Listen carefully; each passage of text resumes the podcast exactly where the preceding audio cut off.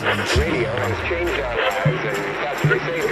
is rock and roll radio. Vive y no muere.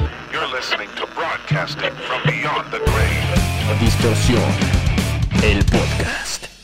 Bienvenidos a una edición más de Distorsión el podcast. La semana pasada no hubo porque varios me dijeron que... Bueno, no, no fueron varios, fue una persona que me dijo que ya estaba siendo como medio repetitivo el podcast y sé tomar críticas constructivas. Me puse a pensar qué chingados puedo hacer para que se ponga interesante el podcast, para darle ahí jiribilla, un giro de tuerca. Y dije, voy a empezar con los invitados. Y qué mejor que empezar con la invitada más importante, no solo del canal, sino de mi vida, mi futura esposa, y a quienes ustedes o algunos de ustedes ya conocen como la reina poser. Fuck. es una gran responsabilidad. Es una gran responsabilidad. A ver, bueno, Es verdad. para quienes no tengan idea, eh, ella es. ¿Quieres presentarte? Este, pues sí, soy la esposa del rey poser, que les recomienda constantemente que tomen agua. Ajá. Y pues no sé qué más quieres eh, que diga. Bueno, Los vale. invitamos a nuestro Exacto. otro podcast. Exacto. Tenemos, un- tenemos otro podcast que empezamos apenas hace como unos dos meses aproximadamente, que se llama Hilo Rojo, que no es algo que tenga que ver realmente con lo que yo hago en distorsión o en ruido blanco, es algo 100% enfocado al mundo de pareja y las relaciones, ¿no? Entonces ahí hablamos pues más de algo que tenga que ver con- Cursilerías. con, con ese... pues, es que siento que no necesariamente con cursilerías, porque no es un podcast realmente de amor, es un podcast de pareja, ¿no? Entonces, obviamente hay ciertas, hay ciertos momentos o hay ciertos temas en los que sí nos ponemos muy cursis, porque nos hemos hecho llorar mutuamente, pero en la mayoría de los episodios hablamos más como de, de la chinga, ¿no? De, de la talacha que implica estar en una relación. Entonces, si quieren escuchar un podcast de pareja, como le pusimos, de una pareja real, vayan a checar Hilo Rojo. Si no les interesan los temas de pareja, ni se pase No por vayan. allá. No vayan a dejarnos hate y dislikes porque afortunadamente tenemos casi ninguno. Y bueno, más allá de ese proyecto que empezamos apenas hace un par de meses, nosotros ya llevamos juntos un chingo de tiempo y hemos compartido prácticamente todo el proceso que, o todos los procesos que ha vivido Distorsión. A ti no solamente te tocó ver el nacimiento del podcast o de mi ahora programa de radio, sino te tocó verme desde antes de que Distorsión existiera, siquiera.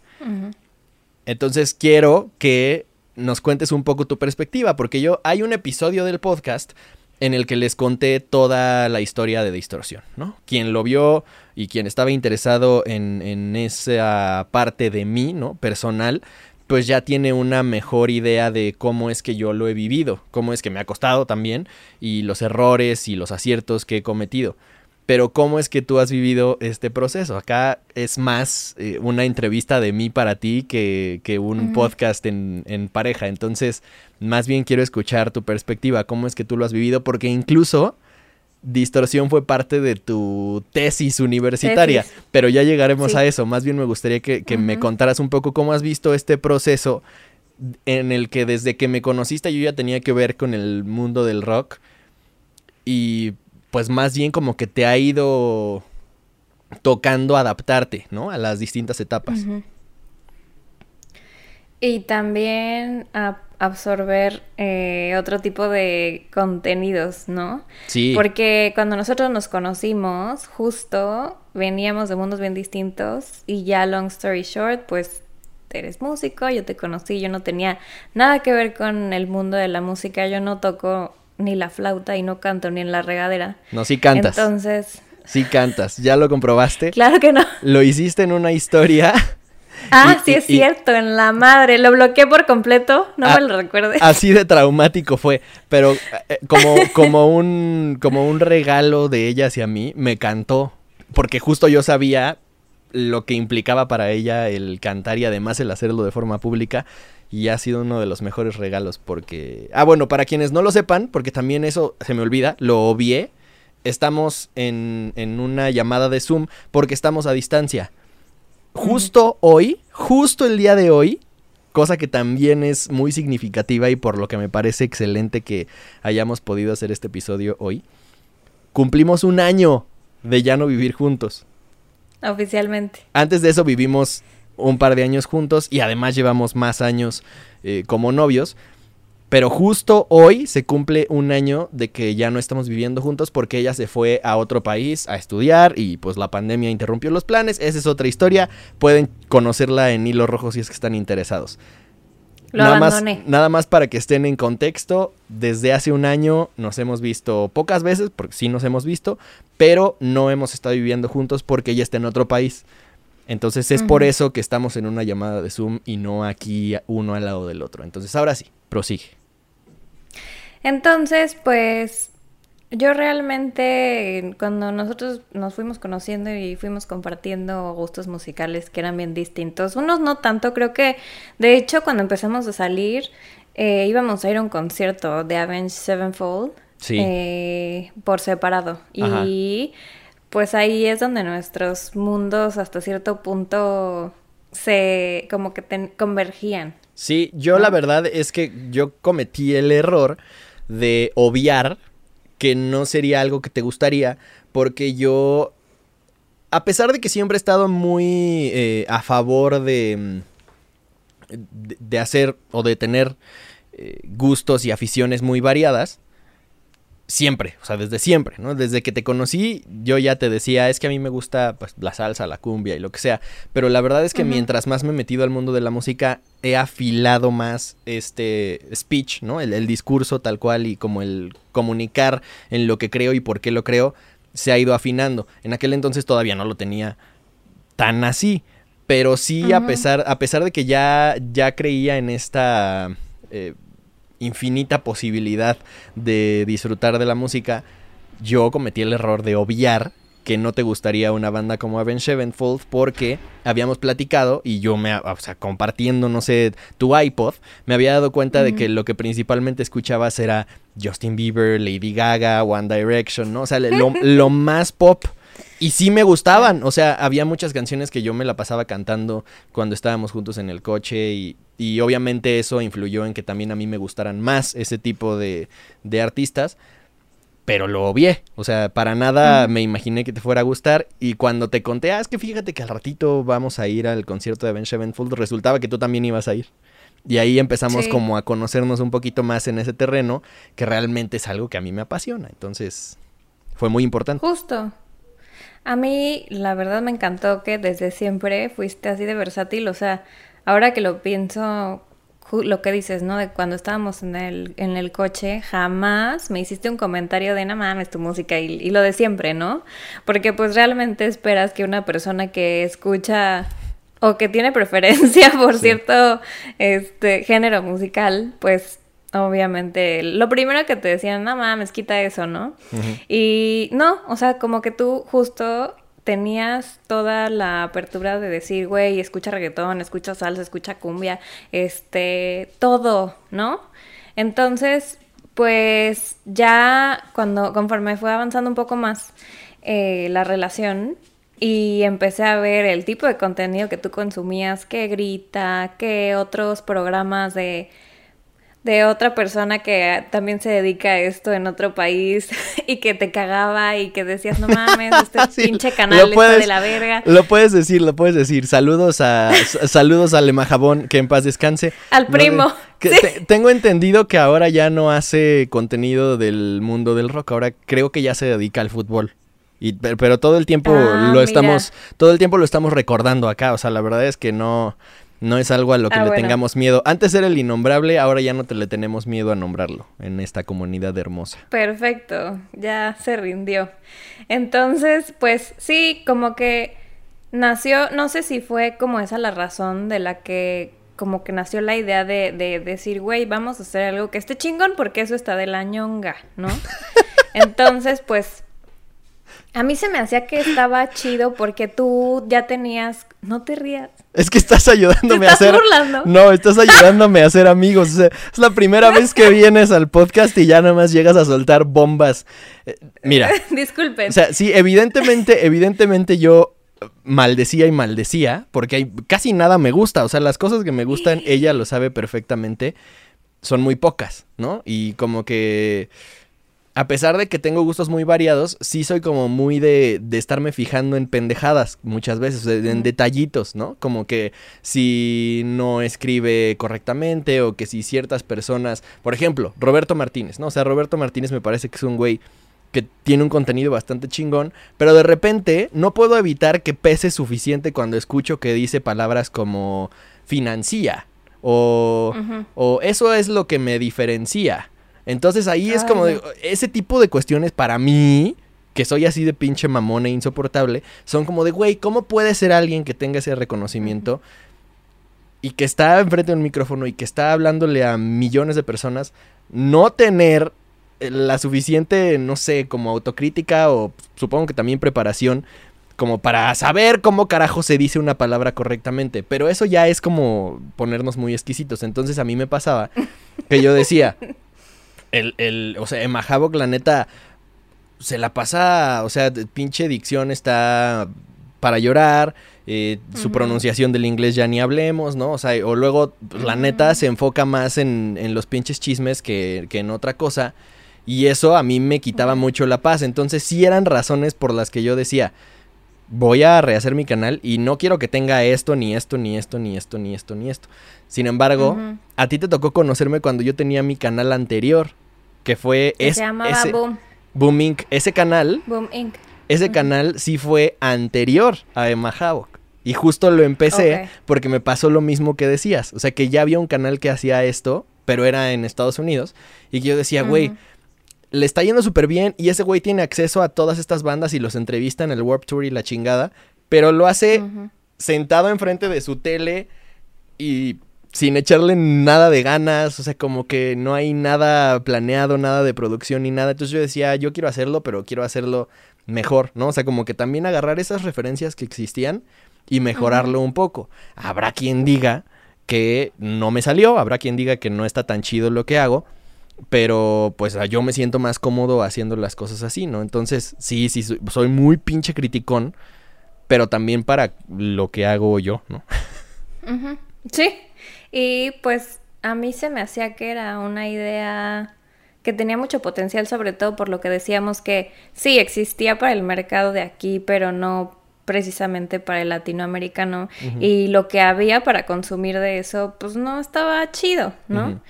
O estaba muy básico, muy pobre y le faltaban cosas. Entonces, pues obviamente yo, viendo tus eh, capacidades, porque pues a mí siempre se me ha hecho que eres una reata en, eh, en, lo que haces, a lo que te dedicas, ¿no? O sea, eres un, eres comunicólogo así de hueso colorado, ¿no? O sea, para ti es muy, es natural que estés todo el tiempo viendo qué pedo en todo, ¿no? Nada más en, en contenidos de este tipo, ¿no? O sea, todo el tema, todo, de todos los temas cultural, tecnológico, de música, eh, de todos los temas, siempre que te preguntaba sabías algo. ¿no? O sea, siempre te preguntaba, oye, ¿y qué pasó con este chato? Y tú, ah, es que fíjate que esto y esto y esto y esto. Entonces, eh, además, pues también te gustaba editar videos, te gustaba estar frente a cámara y todo.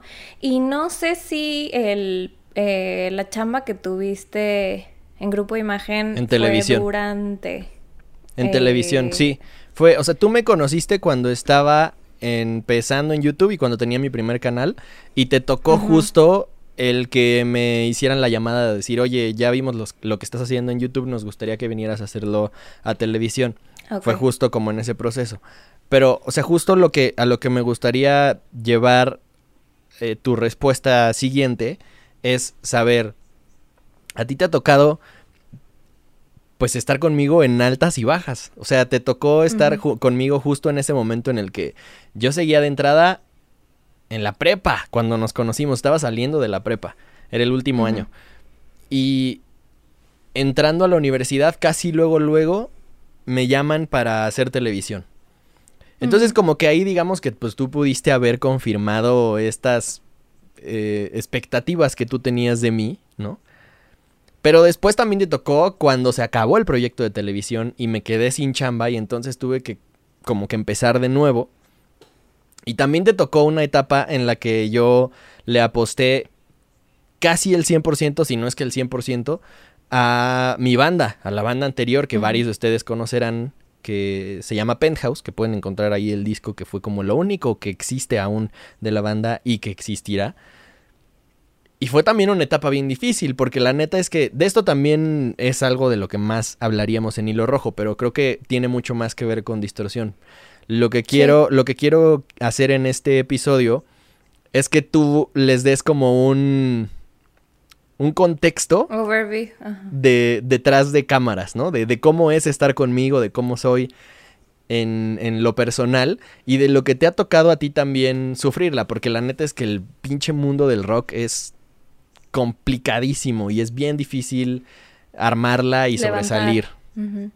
Sí, o sea, de que tal cual yo empecé contigo desde Booming, justo, de que decoraste tu pared atrás con recortes de revista y era pensar, oye, se ve chido aquí, la iluminación estaba de la chingada. No había iluminación. Eh, en realidad, ni siquiera, creo que, ¿con qué grababas? Con tu computadora, ¿no? No, grababa con una Canon que me compraron para, Ah, sí, para, el- para la Para la clase de carrera, ¿no? fotografía. Ajá. Entonces, eh, sí, ya lo dejaste, empezaste con distorsión y justo cuando ibas como empezando a crecer, porque sí estabas teniendo cierte- ciertos resultados positivos, pero te fuiste 100% a tele y dejaste parado el- ese proyecto. O sea, sí subías de vez en cuando cosas, pero era así de que una vez al mes, una vez cada dos meses y todo. Y pues justo pensábamos que eh, el programa de tele era el que iba a agarrar como otro ritmo y que pues ese era la- el camino, ¿no? Pero ya luego se vino abajo y todo. Y coincidió que durante eh, el tiempo que tú le eh, invertiste al- a lo de tu banda, yo estaba empezando a hacer lo de la tesis. Entonces, platicando, eh, no tenía ni idea de qué iba a hacer, pero eh, yo estudié dirección de empresas de entretenimiento y la especialidad la hice en representación de artistas. Y justo yo quería hacer algo que lo ayudara, ¿no? A él. Entonces, tal cual él fue mi objeto de estudio y dije, vamos a ver qué es lo que está pasando, vamos a investigar cuál es como el fenómeno de YouTube, de las redes, que cómo es que se viraliza un contenido, para que él creciera, ¿no? O sea, él era mi proyectito. Tu rata de Entonces, laboratorio. Sí, entonces en ese proceso sí, él se metió 100% prácticamente al, a lo de su banda y todo, y, y a la vez él me ayudaba a investigar y a desarrollar mi tesis, ¿no? Que justo era, creo que eh, el posicionamiento de, de una... De un líder de opinión, era. De un líder o sea, de ju- opinión, justo, el- justo la hipótesis del proyecto era que hay una diferencia entre un influencer y un líder de opinión digital. Que la neta, o sea, el tiempo nos ha dado la razón. Y digo nos porque pues realmente sí trabajamos juntos, aunque sea tu tesis.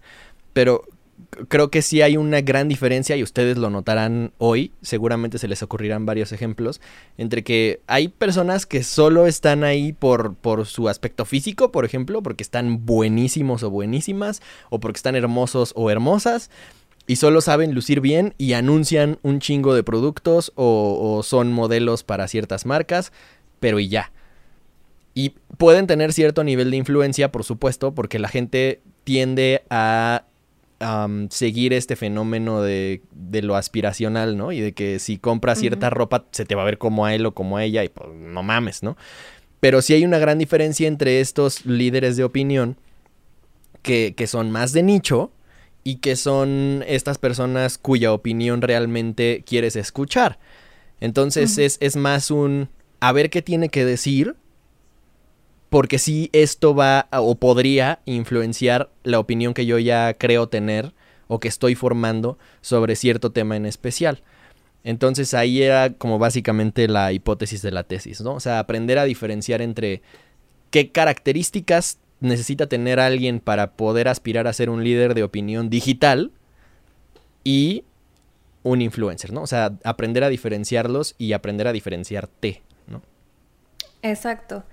Y eh, con base en eso saber qué era lo que había que hacer. Mira qué para bonito tú que, fueras digas la referencia. con base en, ¿ya ves? Son ese tipo de Claro. cosas, ¿no? No todos dicen con base en y no podría estar con alguien que dijera en base a eso. No, no, está mal dicho, está mal dicho.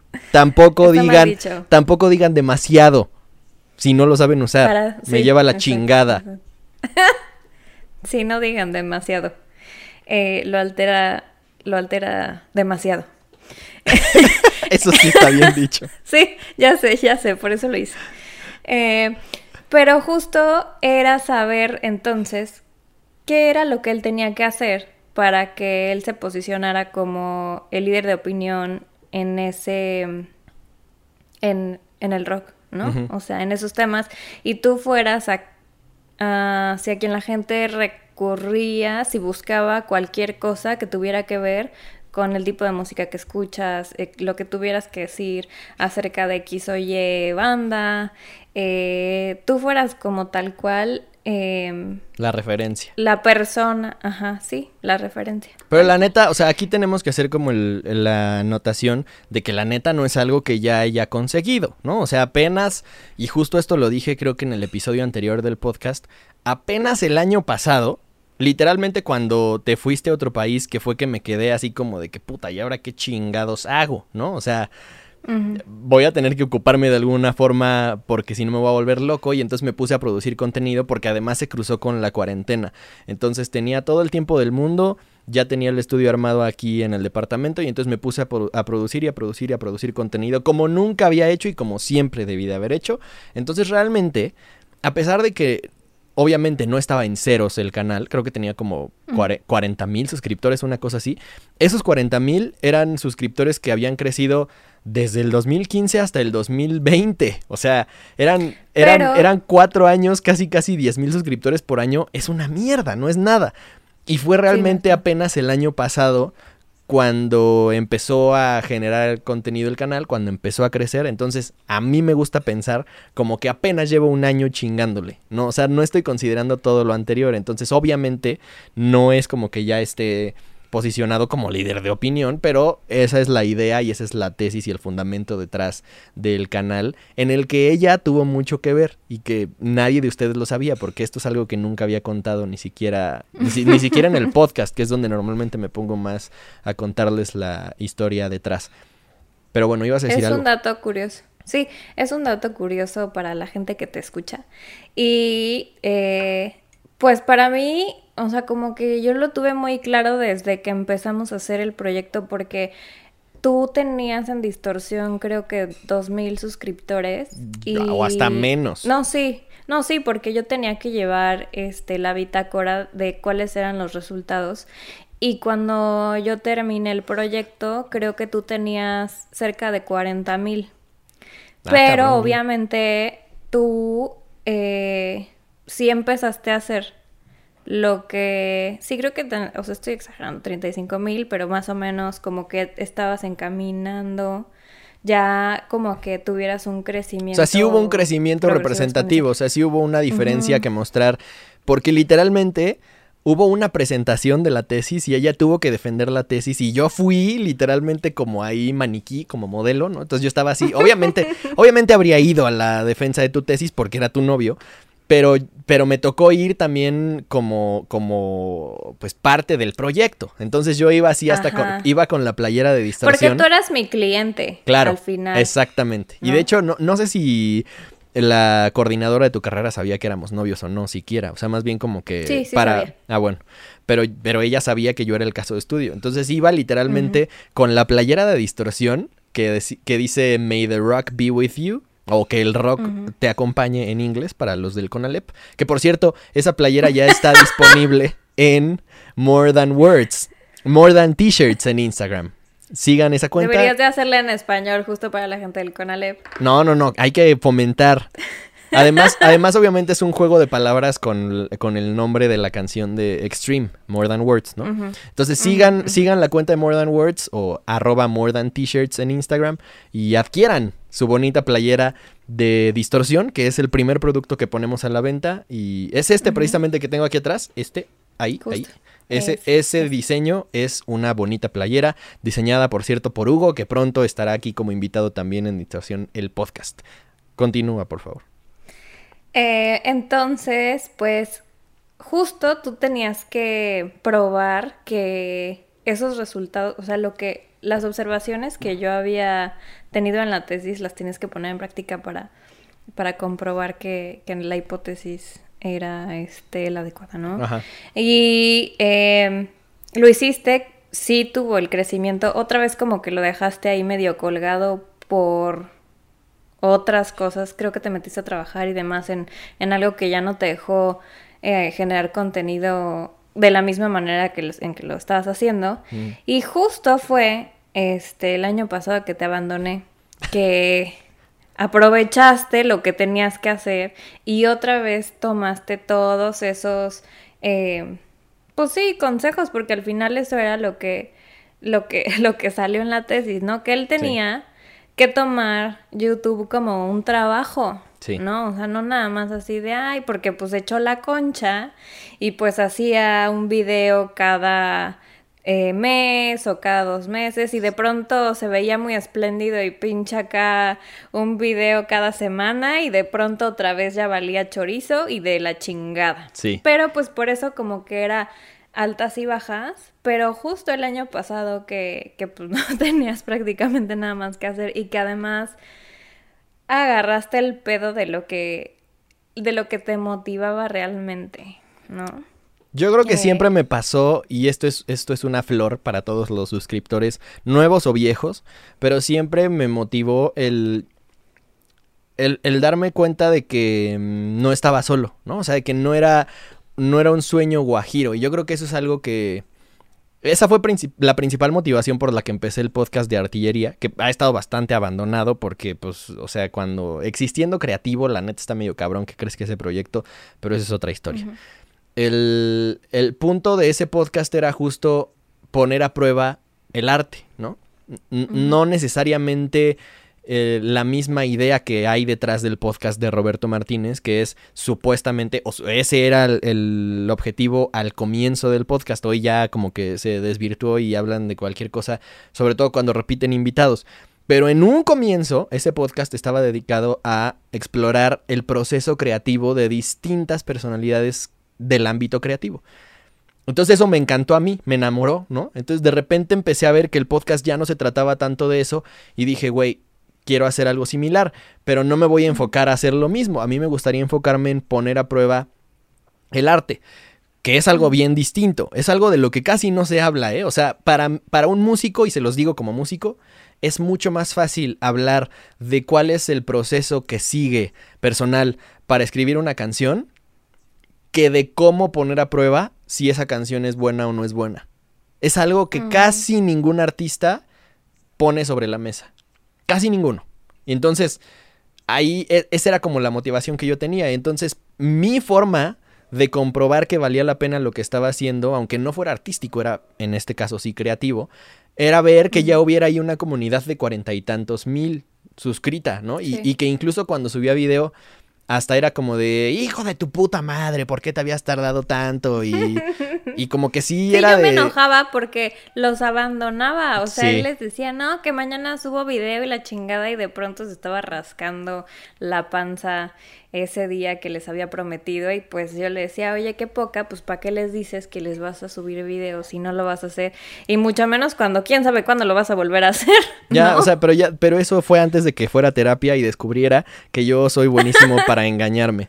Entonces, Afortunadamente fui a terapia, lo descubrí y ahora que sé que soy muy bueno para engañarme, ya cuando me comprometo a algo trato de cumplirlo porque siempre encuentro, y esto es algo también de- del perfil creativo, siempre encontramos formas de justificar nuestra falta de trabajo. Siempre decimos, ay, es que este no me siento inspirado y entonces la realidad es que el no sentirte inspirado y dejar de hacer el trabajo porque no te sientes inspirado es un lujo que muy pocas personas se pueden dar. Cuando estás emergiendo, no te lo puedes dar, definitivamente. O sea, tienes que chingarle y tal vez no te quede el mejor producto ese día porque realmente no estabas inspirado. Pero tuviste un producto y tener algo es mucho mejor que no tener nada porque ejercitas. O sea, incluso si el- le va mal al video, en este caso, ejercitaste las habilidades que necesitas estar practicando para ser cada vez mejor. Y la verdad es que esa tesis y tu trabajo y, como tu parte mm, analítica fue el cerebro y lo que movía los hilos detrás del crecimiento de distorsión. Y la realidad es que justo ahora que ya no estabas, para mí fue como ya no tengo ningún pretexto. Así no tengo ni un solo pretexto para no hacer lo que ya habíamos analizado. Pero ahora, lo que me gustaría pensar es, más bien lo que me gustaría platicar contigo y que, que nos cuentes tu perspectiva es cómo has vivido entonces esta frustración. Porque, insisto, también hubo este momento en el que yo me dediqué al 100% a la música y para ti también fue bien frustrante y nos causó muchos pedos. Y has vivido todo este proceso de tratar de combatir mi procrastinación de, de no hacer las cosas, al menos en el caso de distorsión, hasta el año pasado, ¿no? Entonces, saca mis trapitos al sol, o sea, cuéntales realmente cómo es estar conmigo. Pues yo soy una persona que no le gusta frustrar a la gente, ¿no? O sea, en el sentido de que a mí me, a mí me gusta apoyar a la gente que haga lo que, lo que uno quiere, lo que le gusta, lo que piensa, que en lo que es bueno y todo. Obviamente uno tiene que ser honesto con, consigo mismo y decir, güey, la neta, no sé, para ser cantante no la voy a armar, ¿no?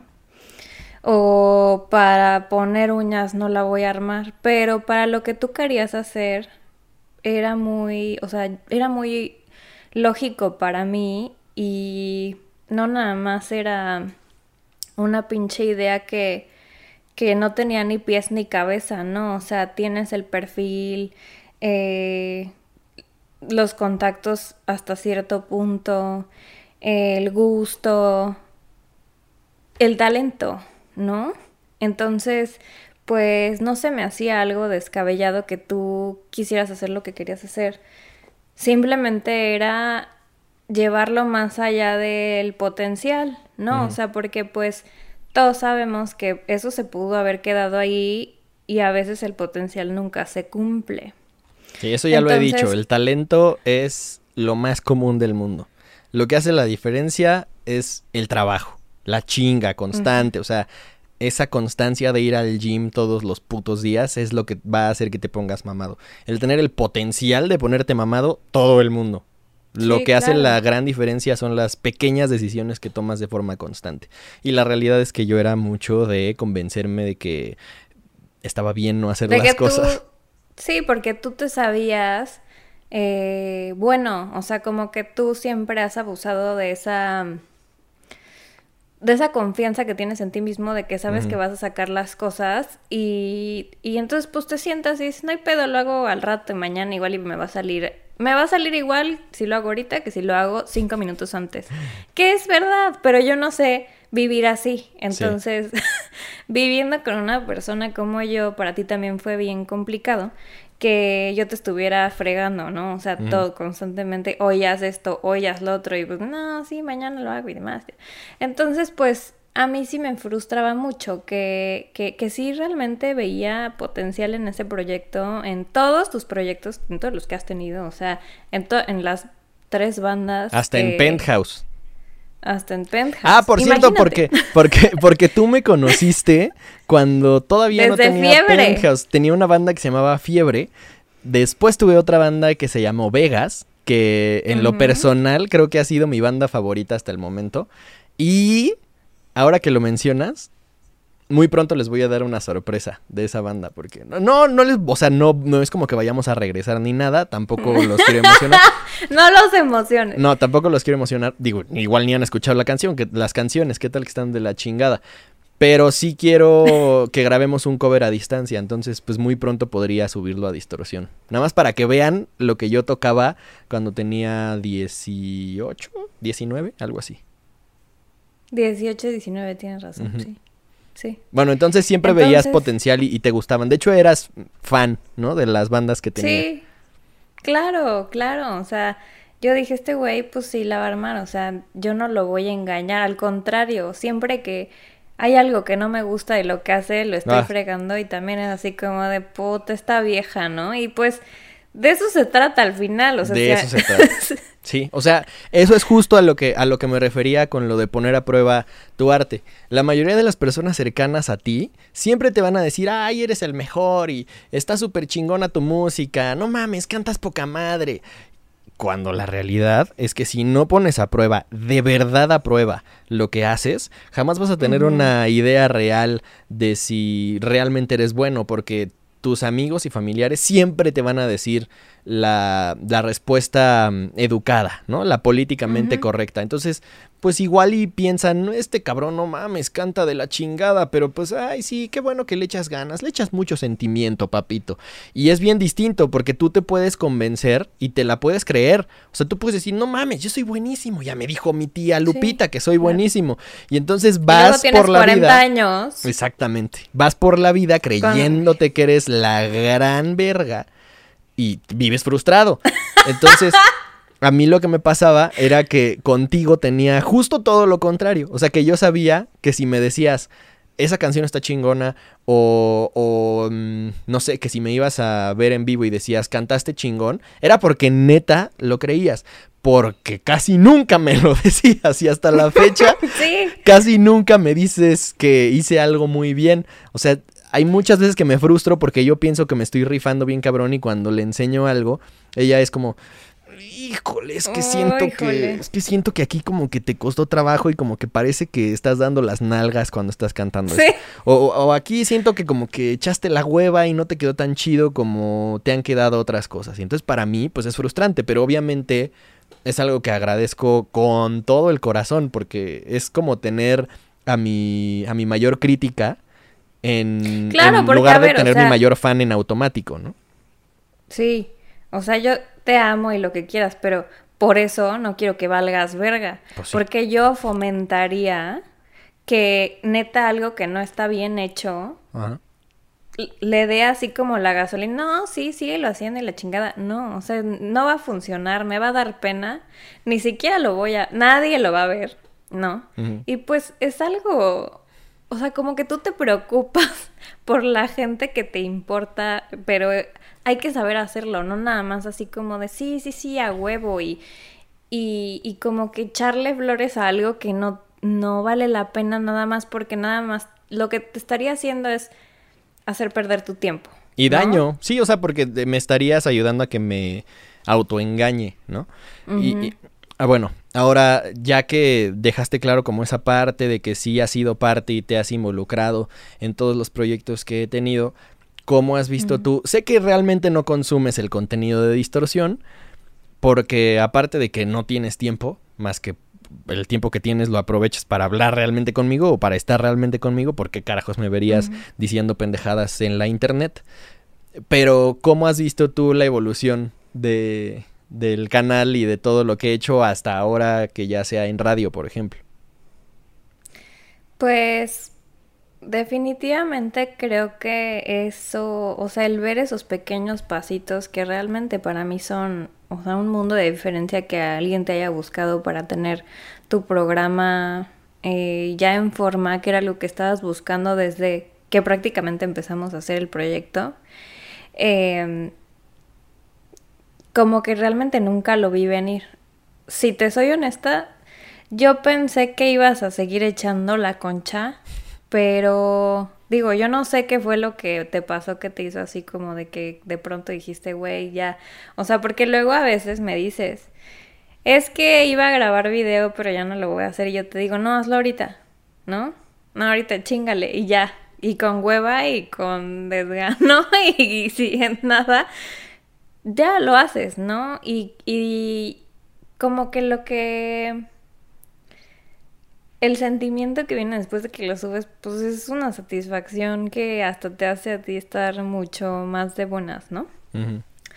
Entonces, em, estoy sorprendida, la verdad, y me encanta que ahora sí está creciendo como siempre quisiste que lo hiciera, porque al final era, la era tu responsabilidad Sí. 100%.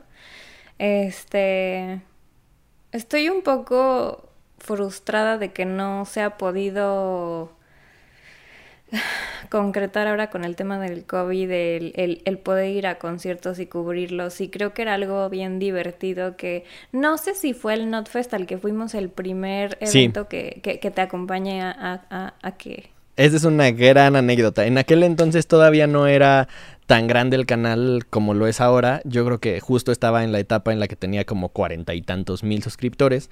Cuando vino el primer Notfest, que fue en el que 2016. 16. Y me dijiste, este, tenemos que ir. No es cierto. Entonces, porque- entonces tenía mucho menos suscriptores porque apenas tenía un año de existir. Fíjate cómo, es, cómo, nos, cómo, yo- cómo nos convencíamos de que ya era algo relevante. Y todavía me acuerdo que sí me pidieron un par de fotos.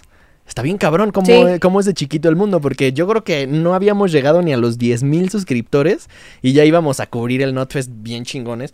Pero en aquel entonces fue... te voy a decir por qué.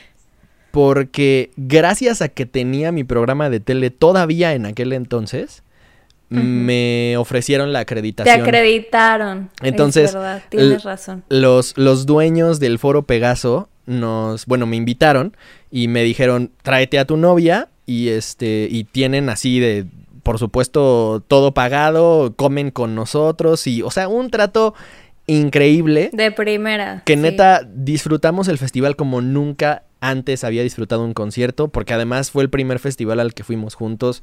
Me tocó este ver tu reacción y, y ver contigo por primera vez en vivo a Slipknot, por ejemplo. Y también fue como Eso la primera. no es verdad.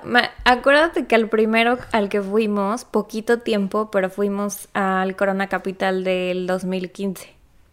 Y fue y no fue a cubrirlo ni nada, Sí, pero es cierto. sí. Fuimos nada más porque tú trabajabas en Ocesa, precisamente. Ajá, Sí, es exacto. cierto. Yo estaba Bueno. trabajando y te dije acompáñame y fuimos a ver las bandas y todo.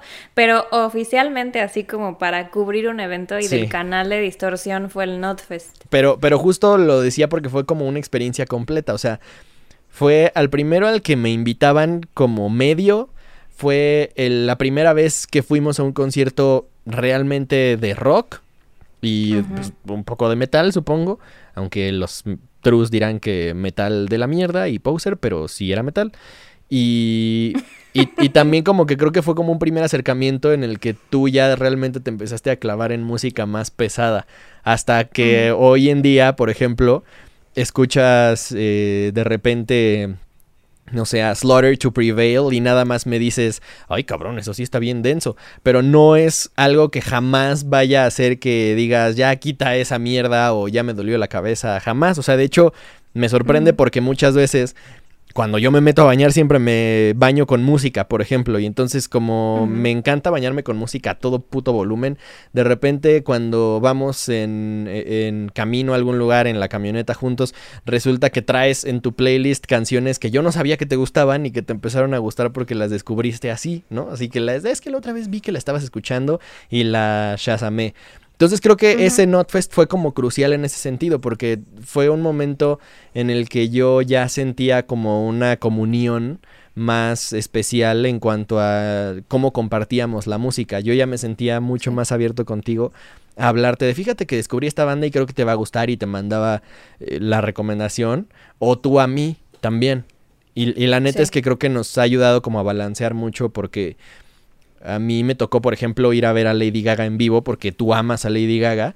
Y para mí cambió por completo la perspectiva que yo tenía de ella porque es un monstruo de artista, porque el show que trae en vivo es impresionante, de verdad de los mejores shows que he visto de toda la vida. Y, Es la verga.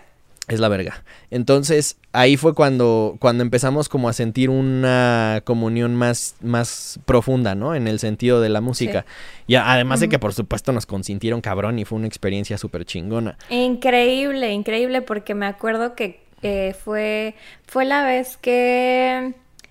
Fue la vez que me tomé la foto con... Con Bill. Este pendejo, el... Te Sí, tomaste, te tomaste una foto con Bill Valo de, de Him. Him. Y me estaba cagando. Te estabas cagando porque pues, estás enamorada de él. Por, que ¿Por Es qué no correcto. estarías enamorada de él? Yo también estoy enamorado de él. Pero ese es otro tema. A lo Sí, que, a lo Pero que íbamos todo, es que... todo, todo estuvo increíble. O Sí, sea, y que creo fue te como- encontraste a otras personas. Me encontré, a me, encon- me tomé foto con varios artistas, pero además creo que fue como un momento en el que realmente yo vi que sí tenía futuro, porque justo lo que decíamos. O sea, ahora que lo veo en retrospectiva, digo, no mames, no, o sea, el canal era, estaba en pañales. Yo creo que ha de haber tenido mil suscriptores. Y aún así hubo gente que me pidió fotos.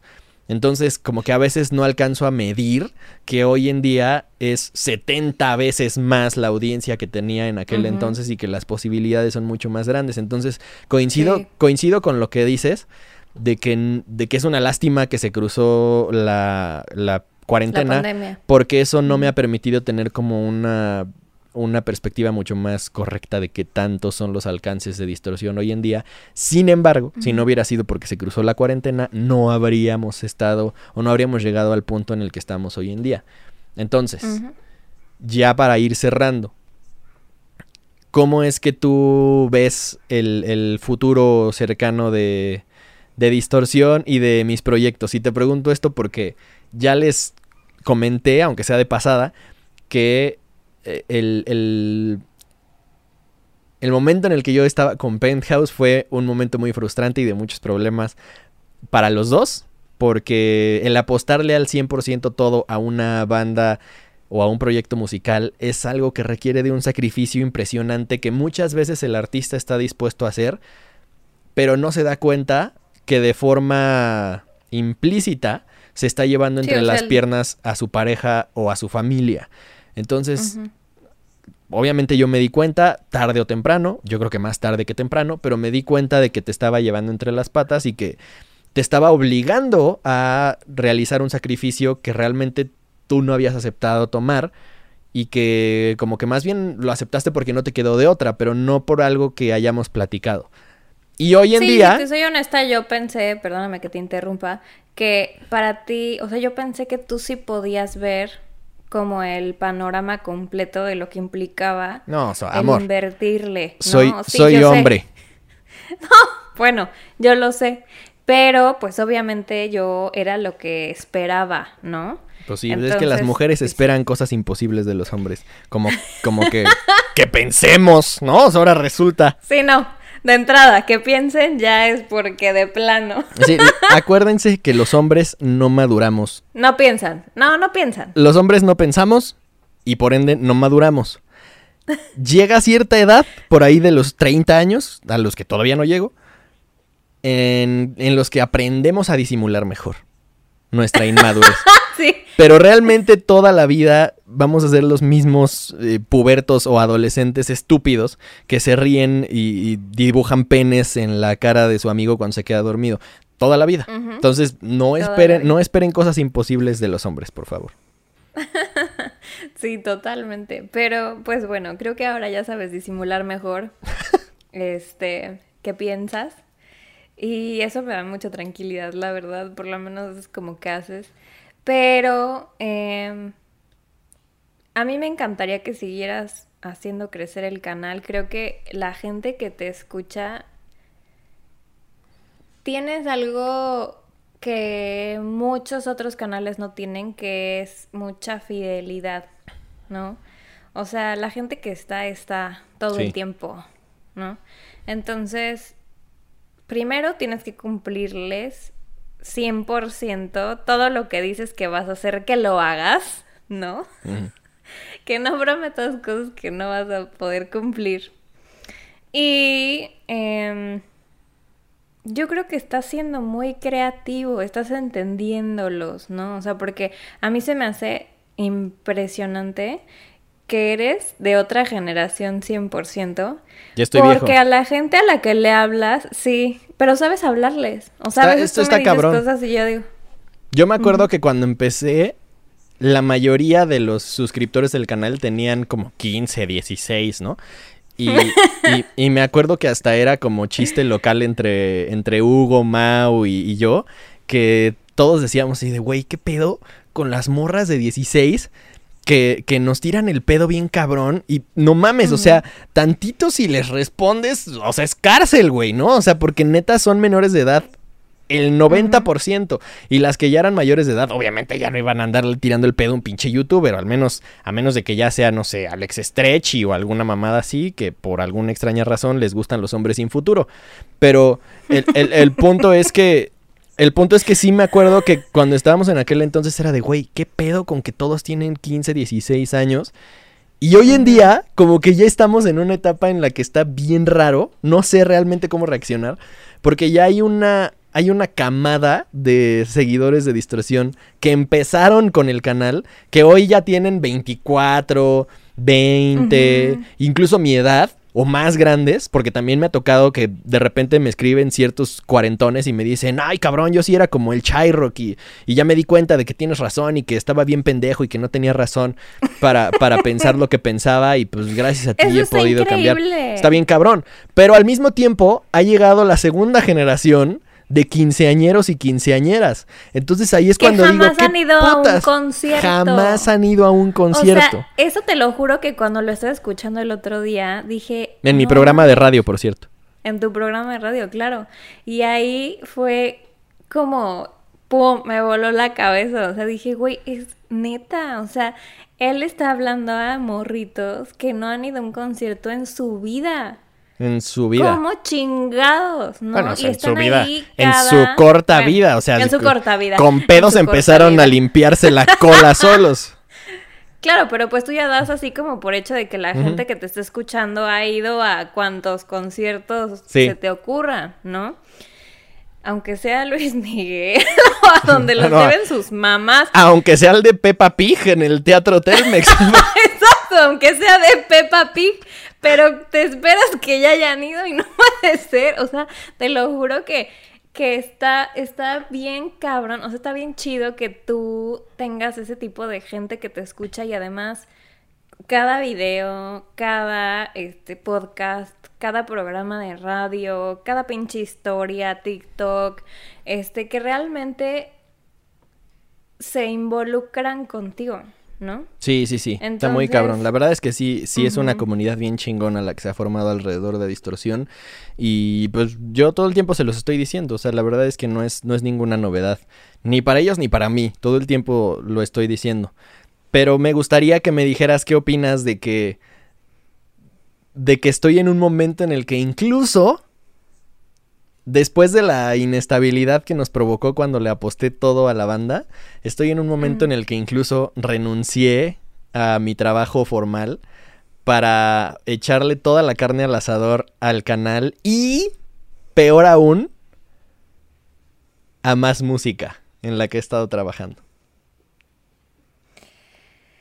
No te voy a decir que no me dio miedo, pero creo que decidí más bien confiar en que ya estoy con una persona que está en, en ya en otro lugar, ¿no? O que sea, disimula su inmadurez. Me gusta que disimula su inmadurez y y que y, y me obviamente me, me da mucha confianza la respuesta que tú estás teniendo, ¿no? O sea, creo que si yo te inspire sería o te aliente Alente. de que de alente eh, a tomar esa decisión porque obviamente yo estoy segura de que si te hubiera dicho oye o si hubiera dudado aunque sea un poco en decirte oye no pues la neta mejor no renuncies y quédate en tu chamba No lo habría me hecho. costó mucho trabajo la verdad no lo habrías hecho pero creo que lo- o sea yo veo que estás haciendo lo que tienes que hacer que ahora sí es comprometerte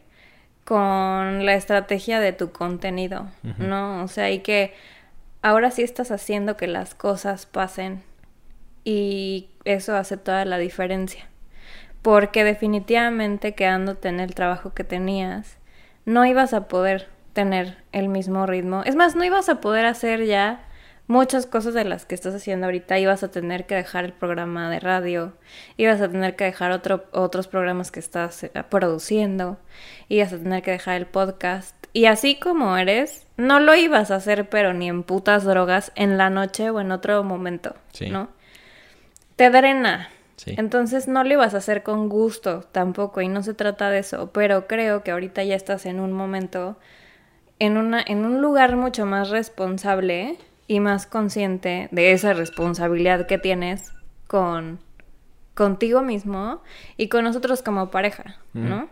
Pero a mí me da muchísimo gusto verte crecer y eso implica todos tus, tus bebés, ¿no? O sea, que son todos estos proyectitos que, te, que yo veo que te encantan y que te llenan. Y pues te digo, o sea, no nada más es que yo diga, ay, no mames, mi, mi güey es la verga. No, o sea, hay, mu hay una comunidad ya que está de acuerdo en eso, ¿no? O sea, ya no nada más es tu mamá. Sí, o sea, uno que otro ahí que, que pinche gente que, bueno, ¿no? Pero siempre va a haber. Entonces, pues ya es como algo generalizado positivo, ¿no? O sea, que te puede dar un parámetro de que estás haciendo las cosas bien y eso es importante, pero de a madres, ¿no? O sea, si, si tu programa no hubiera crecido como, como lo ha hecho hasta ahora, yo sí estaría un poco preocupada. pero no es así, ¿no? Entonces, yo no sé cómo te sientas tú, no sé qué es lo que esperas hacer como de aquí en adelante con distorsión específicamente, o sea, corte a que cómo esperas que se vayan a dar el tema como de los conciertos, no sé cómo le vas a hacer para tal vez tener más entrevistas que la gente quiera ver, ¿no? O sea, porque eso es también uno de los, creo que atractivos que empezó a tener en su momento que pudiste entrevistar. Cierto, eh, cierto, sí. Por, por cierto, tú me acompañaste a la entrevista con Sleeping with Sirens, por ejemplo. Sleeping with O sea, Sirens. estabas ahí afuera en la entrevista y, o sea, ella, para que vean, que ha sido parte de todo el crecimiento y, y- y ha sido la que me está latigueando todo el tiempo también cuando la cago, cuando dejo de hacer las cosas y ahora cuando las hago bien. Afortunadamente, el proyecto tiene el respaldo de la reina Poser, así que pueden estar tranquilos con que, con que vamos a seguir. Pero, eh, pues, o sea, nada, la verdad es que siento que vienen cosas muy chingonas. Tú, mejor que nadie, sabes perfectamente las pláticas, las cosas que tengo en el tintero, la- los proyectos que vienen o que podrían venir, que se están materializando. Yo creo que con el programa de radio en Ruido Blanco va a haber muchísima apertura en cuanto comiencen los conciertos. Me voy a meter hasta en la puta sopa, eso se los garantizo. Pero realmente he estado barajeando muchas otras opciones, o sea, Twitch, eh, miembros del canal, etcétera. Entonces, pues más bien quédense pendientes porque ya con tener la aprobación de mi domadora, como diría Alex Lora, con eso es más que suficiente. Así que, por favor, si está en sus posibilidades, compren una playerita, eh, dejen, Sí. dejen sus centavitos ahora que haya miembros del canal. Están chidas. Porque ustedes son los que van a, a ayudar a que no me divorcien. Que por cierto, también en, en More Than Words somos socios. Nosotros empezamos el proyecto juntos y Hugo se va a encargar de la parte de diseño, pero realmente los tres somos socios en ese proyecto. Así que es un negocio familiar. Y mm, para finalizar, me gustaría que les dieras un, un breve comentario de qué es lo que pueden esperar de, de la música en la que he estado trabajando. Porque tú ya escuchaste el primer sencillo, ya escuchaste la mezcla final del primer sencillo. Entonces, es algo de lo que casi no hablo porque no me gusta que yo les, o sea, no es como que yo les vaya a dar una reseña de mi propia música, por ejemplo, pero tú eres una excelente persona para comentarles sin spoilearles nada, sin decirles suena a tal cosa. ¿Qué, qué es lo que opinas al respecto y qué podrían esperar? Yo creo que les puedo decir que abran su mente. Porque creo que está bien chido y va mucho de lo que siempre has hablado, que es la combinación de géneros. Y, y eso para mí es muy rico. Creo que sí lo, sí lo estás logrando. O sea, como que suena muy a ti, o sea, no, no, no. Es que es como. No te voy a decir que inventaste el hilo negro, pero sí siento No, que es como nada. una mez. Es una como. Realmente mezcla de cosas que. de géneros que te han gustado y que. Y no nada más es así como de. No, no, no te. No te inclinas 100% en. Por ejemplo, en, en rock o en metal. O algo de lo que yo creo que imagino que alguien que te ve todo el tiempo y de, todas las cosas que hablas, este, Pensaría. escuchar. Ajá. Ajá. Eh, pero la verdad está bien chido. O sea, es, es una mezcla, yo diría, de, de ahí como de un alguillo que está chido. Excelente. Muy críptica tu reseña. Me parece bien porque así los dejamos con la intriga, que de eso se trataba. Entonces, eh, yo creo que con esto podemos cerrar porque ya llevamos una hora. Los episodios del- de Distorsión, el podcast, suelen durar como 20, media hora, 40 minutos cuando ya neta no me para el hocico. Pero ahorita que, que estoy contigo, una hora se me hizo poco. Entonces, espero que a ustedes que nos estén viendo, escuchando, también y que lo hayan disfrutado muchísimo. Es el primer invitado y qué invitadaza de, de Distorsión el podcast. La verdad es que para mí es, es un honor contar con tu apoyo en los proyectos porque eres una persona súper chingona en todo lo que haces y no das paso sin guarache. Entonces, si realmente no le vieras futuro a todo lo que, lo que está pasando con Distorsión, lo tomaría muy en serio. Entonces, una vez teniendo tu aprobación, vamos a seguir buscando comernos el mundo. Y, y nada, espero que ustedes lo disfruten porque disfrutar el proceso es la clave. Entonces, gracias por haber escuchado hasta acá. Si llegaron hasta acá y están viendo en YouTube, por favor comenten un emoji de princesa. Porque está aquí con eh, porque está aquí conmigo la reina Poser, es su presentación oficial ante la sociedad después de tantos años de haber formado parte de Distorsión, aunque haya sido tras bambalinas. Entonces, gracias a ti por haber estado con nosotros. Síganla, por cierto, en arroba en Instagram. Arroba soy marchdv. Y, y nada, denle mucho amor a sus publicaciones, que casi no publica, pero cuando lo haga, denle mucho amor. Y si les interesa, síganos en Hilo Rojo Podcast, donde hablamos básicamente como hablamos el día de hoy, pero menos de rock y un poco más de lo que tiene que ver con el mundo de las parejas y, y las relaciones en general. Nos escuchamos. Sí, si quieren echar el chisme, vayan allá. Exactamente, el chismecito. Nos escuchamos el próximo lunes con más de Distorsión, el jueves en Distorsión en Ruido Blanco FM y nos vemos en más de Distorsión a lo largo de la semana. ¿Sabes cómo me despido siempre o no? Tomen agua. No. ¿Cómo? Tienes que decirles que el rock los acompañe. Que el rock los acompañe. No, no, y no, tomen no. agua. Pero con caché. A ver, a ver, tú dale y luego yo le doy. Tienes que decir que el rock los acompañe. Que el rock los acompañe. ok, no. Yo no sirvo para esto, déjenselo a él. Él es el rey Pauser, es su programa. Es- Con eso Ya, es una, es una despedida perfecta. Gracias por escuchar y Mm. por ver. Eh, me muero por leer sus comentarios y yo se los estaré comunicando a la reina Poser. ¿Ves lo que me haces hacer? Tomar agua.